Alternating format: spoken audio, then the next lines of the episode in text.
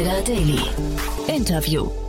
Herzlich willkommen zurück zu Startup Insider Daily. Mein Name ist Jan Thomas und wie vorhin angekündigt, bei uns dreht sich jetzt alles um das Thema B2B-Sales. Bei uns zu Gast ist Marc Grevenig, der Co-Founder von Emlen, ein Unternehmen, das aus Saarbrücken nach Berlin gezogen ist, gerade seine Seed-Finanzierungsrunde in Höhe von 4,2 Millionen Dollar abgeschlossen hat und einen neuen Ansatz gefunden haben möchte im Bereich B2B-Sales. Man spricht davon, man möchte einen Netflix-ähnlichen Approach, einen kundenzentrierten Approach fahren.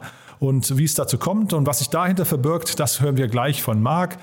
Kurz noch der Hinweis auf die Folge nachher. Um 16 Uhr ist bei uns Patrick Heimburger, der Geschäftsführer und CFO von Fruitcore Robotics, ein Unternehmen, das gerade 17 Millionen Euro eingesammelt hat im Rahmen seiner Series A Finanzierungsrunde und wie es der Name schon sagt, Roboter herstellt. Hauptprodukt ist ein Roboter namens Horst. Äh, wie es zu dem Namen kam, verrät euch Patrick am besten nachher selbst. Ist aber auch ein sehr, sehr innovativer Ansatz. Sollte sich auf jeden Fall jeder anhören, der irgendwas mit Lagerlogistik, mit Fertigung zu tun hat. Denn da gibt es eine Menge spannender Ideen, glaube ich. Das Unternehmen wird äh, unterstützt von UVC Partners, also Unternehmertum Ventures, von Brains to Ventures und von CNB Capital. Also, es lohnt sich nachher reinzuhören. Um 16 Uhr geht's weiter. Jetzt, wie gesagt, bei uns Marc Grevenig, der Co-Founder von Emlen. Es geht auch sofort los. Jetzt kommen nur noch mal ganz kurz die Verbraucherhinweise.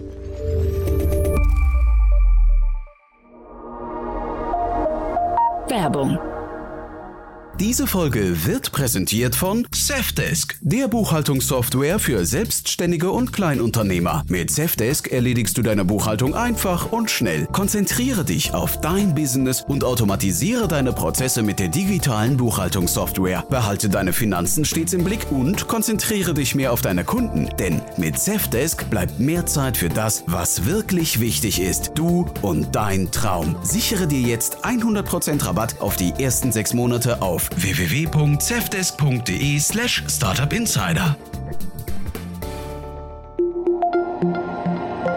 Das war die Werbung. Und jetzt geht es weiter mit Startup Insider Daily. Interview. Jetzt zu Gast Marc Grevenig, Co-Founder von Emlen. Also ich freue mich sehr, Marc Grevenig ist hier, der Co-Founder von Emlen. Äh, hallo Marc. Hi, freut mich sehr. Danke, äh, dass wir hier heute ein bisschen quatschen können. Freut mich auch sehr, dass du da bist. Und ja, ähm, wir sprechen über das Netflix des B2B-Sales. Erzähl doch mal. Genau, also wir haben bei Emden eigentlich so die Vision, dass wir den B2B-Vertrieb revolutionieren möchten, indem wir einfach den Käufer in den Driver Seat ähm, setzen möchten. Ähm, es gibt ja sehr viele Tools, ähm, die fokussieren sich darauf, den Vertriebler noch ein, zwei Prozent stärker zu machen und wir sind das Thema praktisch von der anderen Seite ähm, des, also sprich des potenziellen Käufers angegangen und den praktisch in den Mittelpunkt zu setzen. Ja, also kundenzentrisches Verkaufen, das wünschen sich, glaube ich, viele. Auch als Käufer wünscht man sich das.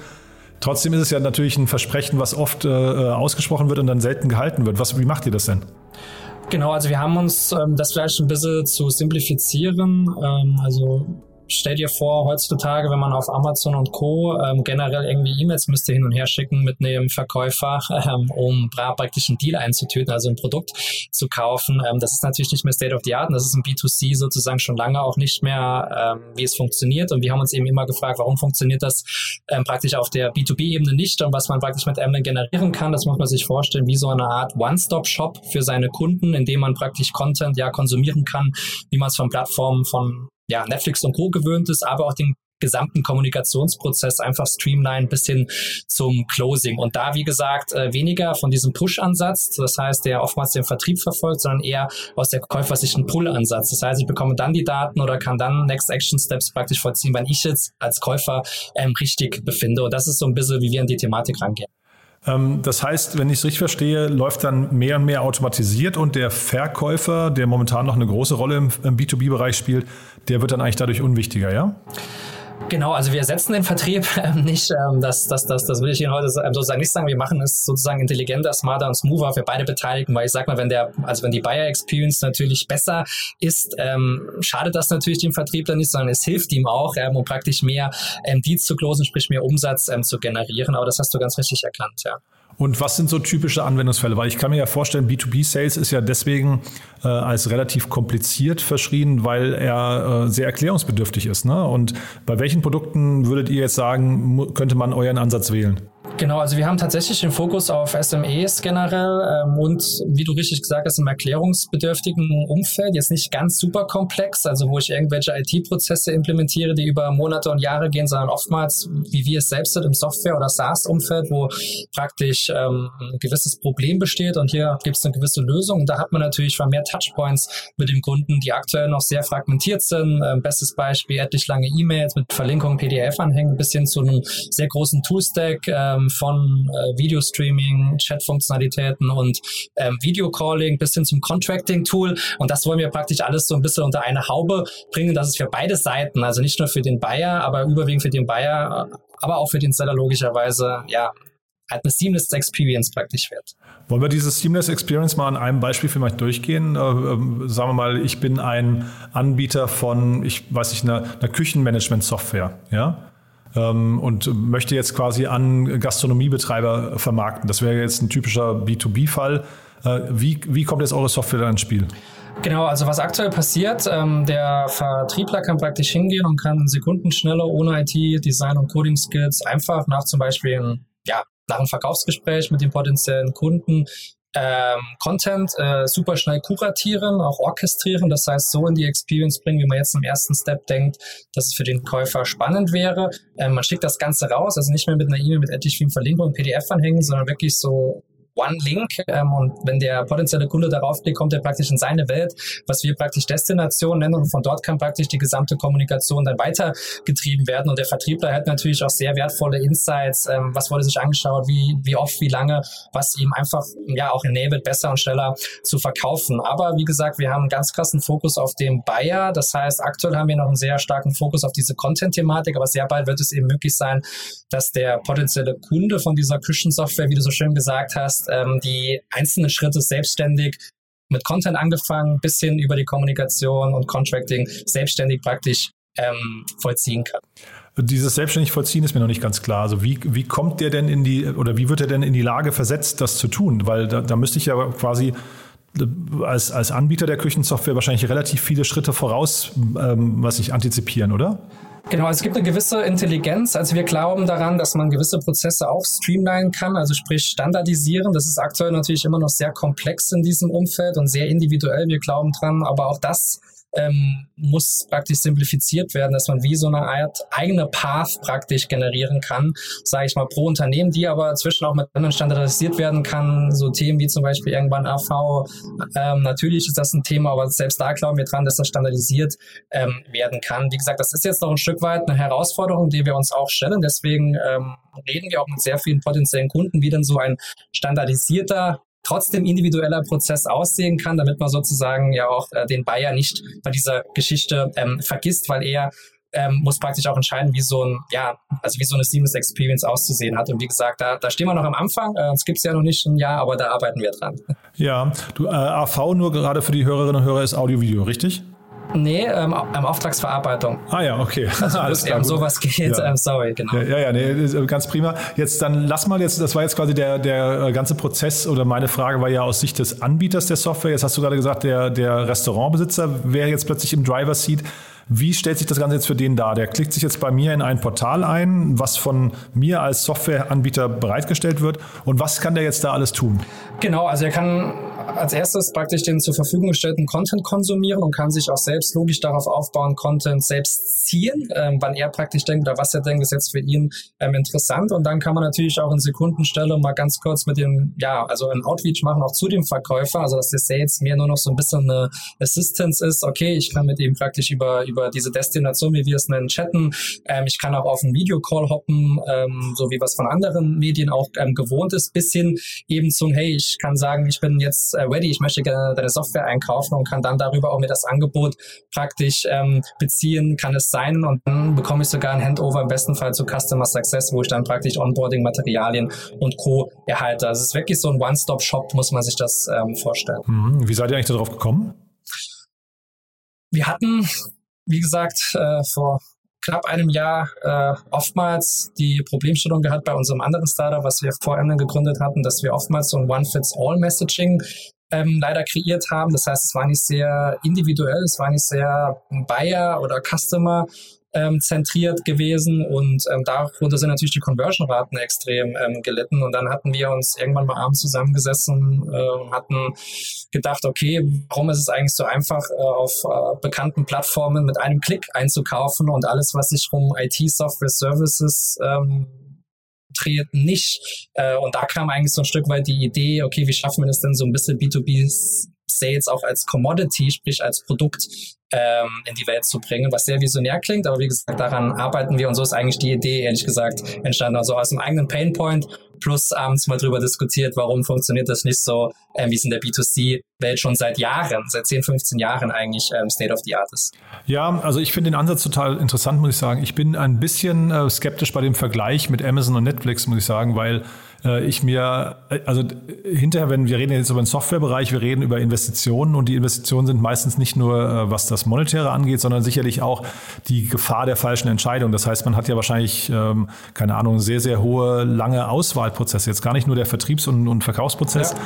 Und ich könnte mir eher vorstellen, dass man euch wahrscheinlich im B2C-Bereich vielleicht vergleichen könnte mit, ich weiß nicht, einer Urlaubsbuchung oder so. Da kann man ja auch Tage und Wochen verbringen, bis man ähm, den, den, den, die richtige Location äh, gefunden hat, weil man da auch keinen Fehler machen möchte, oder? Also, oder sehe ich das, oder sagt ihr, nee, es ist einfach wie eine Filmauswahl abends vorm Fernseher, ob ich jetzt das gucke oder das gucke, ist eigentlich egal, Hauptsache seamless. Genau, also es geht erst darum, so ein bisschen halt einfach, weil das, wie gesagt, schon ein Neuland ist, ähm, speziell in der Dachregion, wo wir aktuell unser Fokus ist, einfach dafür zu sensibilisieren und auch ein bisschen zu visualisieren visualisieren. Stell dir vor, äh, vorher hast du praktisch Content Assets rausgeschickt in einer E-Mail mit etlich vielen Verlinkungen und PDF-Anhängen, was oftmals in so einer Dead-End-Einbahnstraßen-Experience mündet. Warum soll man das nicht in der Experience packen, wie man es von Netflix und Co. kennt, wo ich mich praktisch durch Episoden ähm, in Sekundenschnelle, ohne irgendwie zu überlegen, die logisch aufeinander aufbauen, einfach durchklicken kann. Also wir versuchen einfach die Thematik so ein bisschen, weil es sehr tech-getrieben ist, ähm, ein bisschen zu visualisieren und demnach kommen vielleicht diese, diese Vergleiche ähm, mit den Unternehmen. Aber bin ich ganz bei dir, wir müssen vielleicht noch ein bisschen daran arbeiten.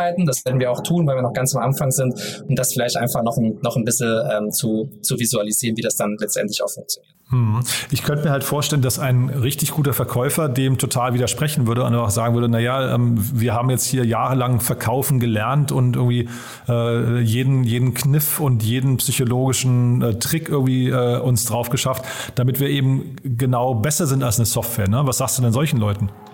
Genau, also generell alles, was disruptiven Ansatz hast, äh, act an, sage ich mal generell. Ähm, das wäre ja sozusagen dann auch zu einfach.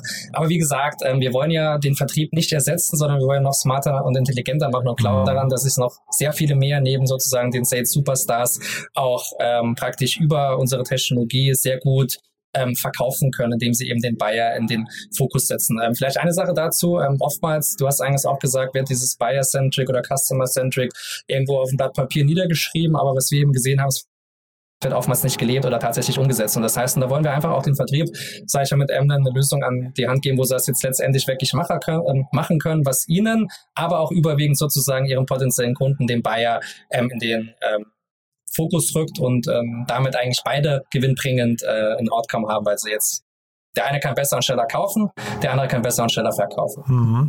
Jetzt hast du ähm, mehrfach schon von eurer Produktvision, hast gesagt, ihr steht noch am Anfang, aber hast ja irgendwie eine große Produktvision. Wir sprechen ja jetzt vor dem, vor dem Hintergrund einer Finanzierungsrunde. Es gab eine Seed-Runde in Höhe von 4,2 Millionen Dollar. Also Glückwunsch erstmal dazu. Danke. Was hat denn eure Investoren an euch so begeistert? Genau, also ich sag mal, wir haben uns praktisch in dieser B2C Customer Experience einen Punkt jetzt rausgepickt und ähm, haben damit unseren MVP praktisch gebaut, also wo wir uns ganz krass auf diese Content-Thematik fokussiert haben, weil das eben ein großer Bestandteil ist von einer heutigen B2C Customer Experience, weil man sehr viele Touchpoints mit Content benötigt, bevor man überhaupt in der Lage ist, eine Kaufentscheidung zu fällen. Aber wie gesagt, die Vision geht über Content hinaus, was ich eingangs gesagt habe, dass man wirklich so ein One-Stop-Shop kann bilden, wo man den gesamten Kommunikationsprozess von, sage ich mal, dem ersten Touchpoint mit einem potenziellen Kunden ein bisschen zu Closed One und ähm, darüber hinaus, also auch zum Onboarding, ähm, zur Verfügung stellen kann. Und weil es sowas noch nicht gibt, ähm, hat das, glaube ich, sage ich mal, überzeugt, klingt sehr visionär, aber wie gesagt, ähm, ich glaube, sehr visionäre Ideen sind gebraucht und ähm, da arbeiten wir dran.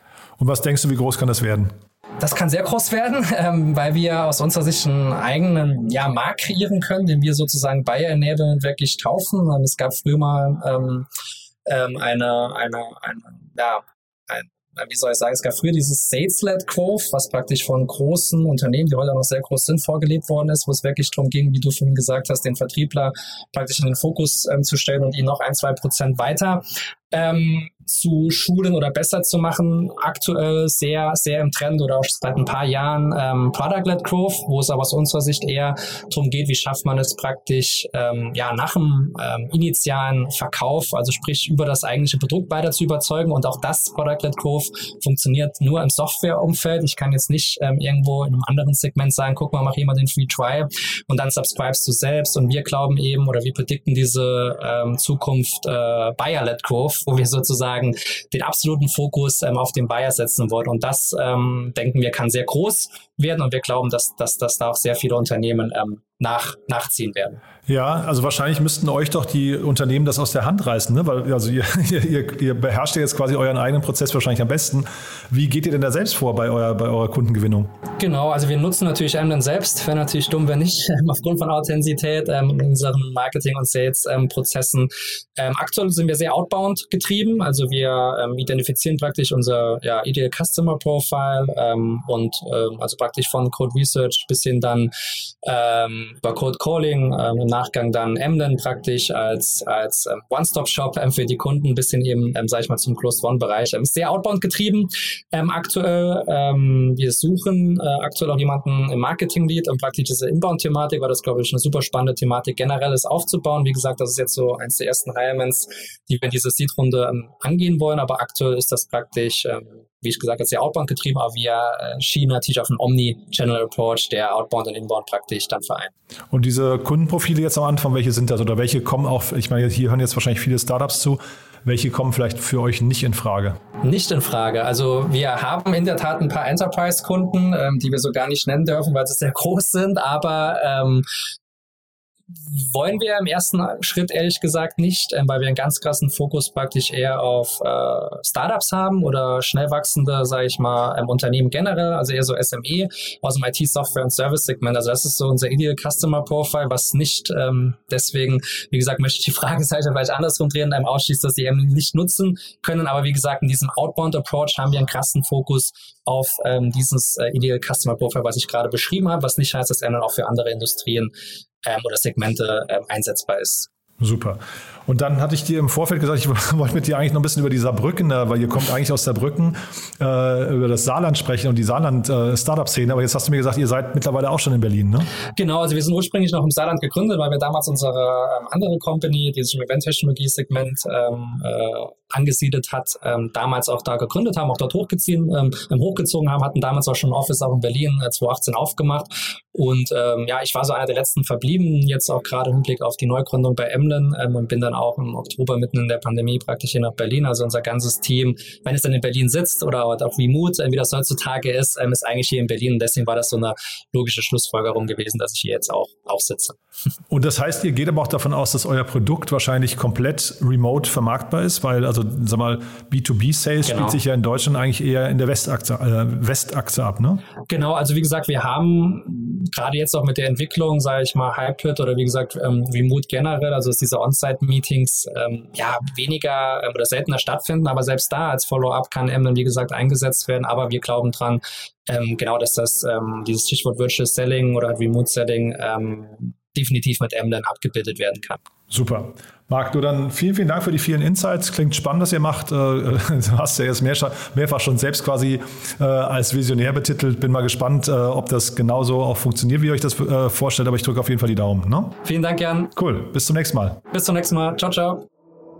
Startup Insider Daily. Der tägliche Nachrichtenpodcast der deutschen Startup-Szene. So, das war Marc Grevenick, der Co-Founder von Emlen. Ich hoffe, es hat euch Spaß gemacht. Wir machen nachher weiter. Um 16 Uhr begrüßen wir Patrick Heimburger, den Geschäftsführer und CFO von Fruitcore Robotics. Ich habe es ja vorhin schon gesagt, ein Unternehmen, das gerade 17 Millionen Euro eingesammelt hat im Rahmen seiner Series A Finanzierungsrunde.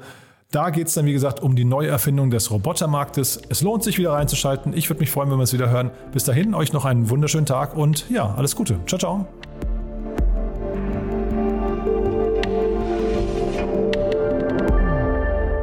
Diese Folge wurde präsentiert von Safdesk, dein Partner für smarte und digitale Buchhaltung. Sichere dir jetzt 100% Rabatt auf die ersten sechs Monate auf www.safdesk.de slash startupinsider.